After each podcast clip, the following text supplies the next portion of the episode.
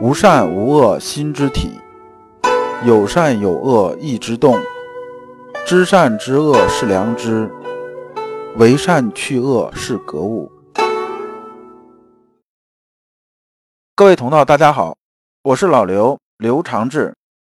您现在在收听的是由老刘播讲的《传习录》通俗讲解。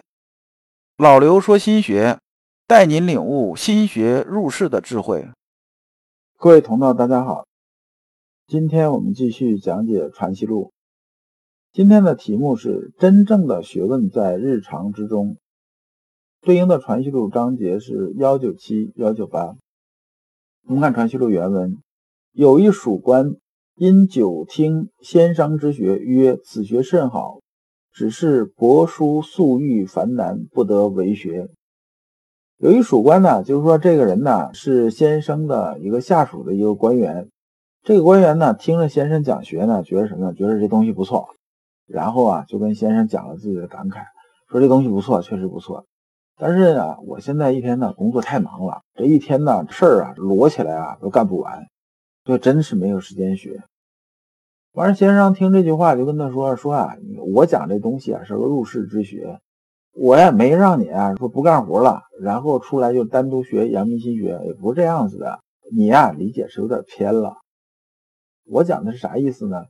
我讲的是说啊，就算你在官司之中啊，就算你干活的时候呢，其实啊，你也可以在世上磨。世上磨啊，就是真格物。那么怎么说呢？说心学啊，不能脱离具体的事儿啊，实质上还是在事儿上来说的，就是他强调的是入世践行。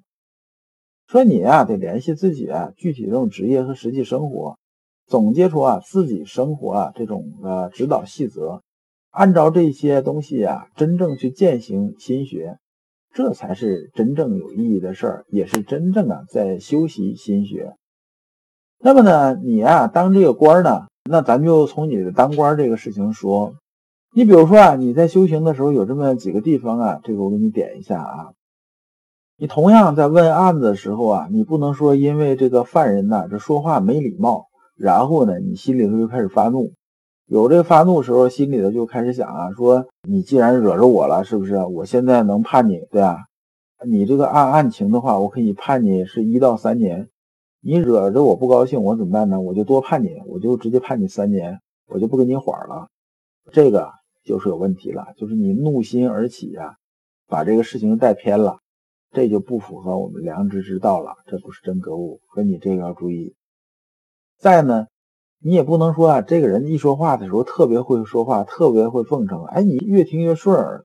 说呢，按照这个案值呢，也是能打到一年到三年。那好吧，那顶着最低这个打，打一年就完了。这个呢，也不能啊这么干，这么干呢也是不符合我们良知之道的，这也不是真正的格物。那么呢，也不能啊说是因为啊爱屋及乌啊，或者是以前呢人呢得罪你或者怎么样。这时候呢，你会恶意收拾他，也不能是因为啊有人说情，然后呢，哎，你就啊特意把这事情呢放水，这干也不可以。那么同时在里边呢，也要修炼什么呢？就是有人呢，比如说罗织罪名啊，或者是恶意的搞事情啊，这里边呢，别人这种私欲啊，影响到你这个判断，那么在里边呢，也要有分辨。这个分辨呢，实际上就是什么？就是精细醒察克制啊的功夫，这些呢，我们把事情做到恰到好处，就是说做到尽心尽力，做到恰到好处，它本身呢就是格物致知。所以呢，我这个学问呢，我这阳明心学这学问呢，绝对是不会让你啊离开事物，然后呢空着走的，不是这样子的。你要这么理解啊，这事情就偏了。幺九八。启州将归，有诗别先生云：“良知何事细多闻，妙合当时以重根。好物从之为圣学，将迎无处是前缘。”说啊，从齐州往回走啊，就是写诗啊给先生。先生看这个诗啊，这个诗有这么四句，就是“良知何事细多闻”这四句。那么这四句呢，我这个简单把它解释一下啊。良知何事细多闻？就是说呢，良知何必依靠多见多闻才能得到？良知如果靠多闻呢，那就是朱熹先生讲那个东西了，就是一切外求嘛。你只有不断的多见多闻，看得多了，见得多了，所以就有良知了。这个呢是不对的，良知是内求的一件事情。那么我们还是要内求，多闻多见呢，目的是什么呢？目的是历练我们的良知。而良知不是靠历练来的，就像什么呢？就像这把刀啊，它锋利啊，是因为啊，它本身这种材质这刚好，它不是靠这磨刀石磨它就锋利的。给你块塑料，你去磨一磨，你看它磨完之后，它能砍得动别的东西不？道理是这样子。那么妙合当时以重根，这个妙合指的什么呢？指的就是良知。就是说呢，人呐生下来的时候啊，就具备良知。良知之根呢，是每个人自带的，生下来就有的。那么好物从之为圣学，意思说按照心中的喜好和厌恶去实施，那么就是圣人之学了。那么将淫无处是千元，将淫啊就是将淫易闭的意思，这个指啊心中的私欲。千缘呢是天道之始，这里的指什么？指的是天理。就人心中啊是有僵淫的这种私欲的，如果处处为爱呢，自然就有违天理。僵淫易闭这些东西啊，它如果主导你的心体的时候，我们到处去僵淫易闭，那么呢，彰显出来的就是私欲，就不是天理了。那么从这个角度来说，我们看陈九川这个人呢，他在良知之学这方面其实水准已经很高了。然后先生说啊，若未来讲此学，不知说好物从之，从个甚么？意思说呢，好物从之啊，要从什么？你依托的是什么？我们发现修心性这个东西啊，它其实啊，它是很精微的。所以十六字心法讲道心微微啊，这个微啊，讲的是精微之意。就是你把这个事情细一想，越往里想的时候啊。这个东西越是什么呢？越是一个你能不能真的水准往上提的关键的东西。这里边先生啊，针对“好物从之”这句话发问讲的意思是说呢，你陈九川认为啊，良知不出本心，只要按照心中的喜好和厌恶去行，自然就是知上的正确判断。这一点呢，不能说不对。就说呢，其实对绝大部分人来讲的话呢，就是我们心性刚开始修没到那种水准的时候，没到特精微的时候啊，这句话是对的。但是呢，这点呢，差异也是非常细微的，又是关键。像你陈九川修到这种程度啊，那么这个地方你就很注意了。就比如说啊车工吧，就是这个机械加工的生产工人做零件的时候啊，你刚开始是学徒工的时候啊，可能误差就比较大。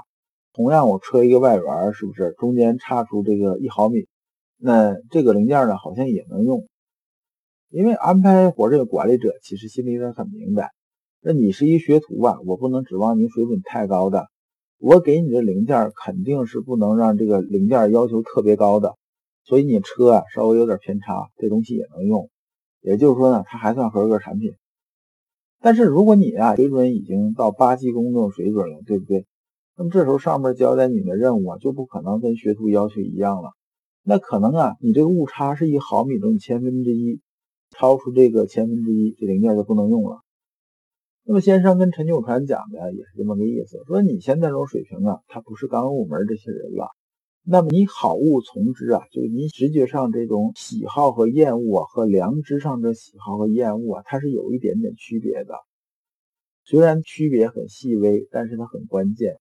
你到这时候啊，就要非常留意了，就相当于啊，这个车间主任跟这八级工说，这个里边的这误差呀，只有一道，就是一毫米千分之一这种误差，但是你要非常注意，这个一哆嗦，这零件就报废了。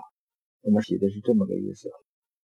那么福英在座曰：“诚然，常读先生《大学古本序》，不知所说何事，即来听讲许时，稍知大意。”福音啊，就在这个地方就接了一句说啊，先生，你说这个确实我是很有体会。我读先生写这个《大学古本序》的时候啊，这一部分之前呢还是有一点这种困惑的，但是今天你这么一说，我基本就明白了。这里面讲什么典故啊？阳明有个三传弟子啊，叫严君。这个人呢，他理解阳明心学的学的就是有点偏了。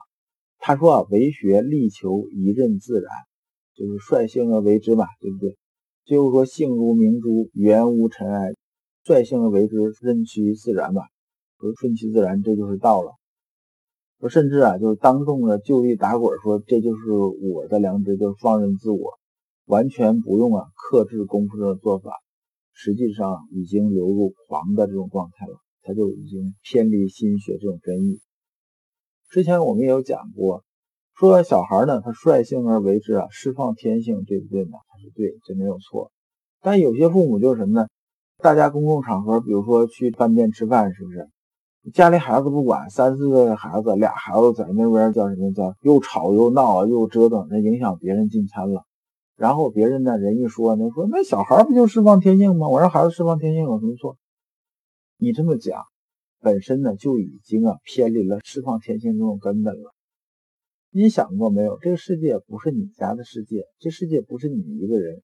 当你释放天性的时候，已经干扰到别人的释放天性的时候，那冲突就产生了。你这孩子这么一搞法，他将来进入社会的时候，他就会什么呢？他就会对这种制度、这种秩序啊，心里头实际是没有概念的。当他开始践踏秩序的时候，就会有问题出来。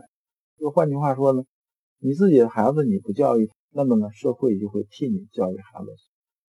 如果你不知道如何进入心学殿堂，如果你在为人处事时经常左右为难，如果你在入世践行时经常茫然无措，那么你可以加老刘的微信。老刘的微信是老刘说心学的首字母加三个六。老刘为你答疑解惑，带你趟过晦涩的暗河，到达智慧的彼岸。那么这一讲啊就讲完了，下一讲我们讲两脚输出不是学问。感谢诸君。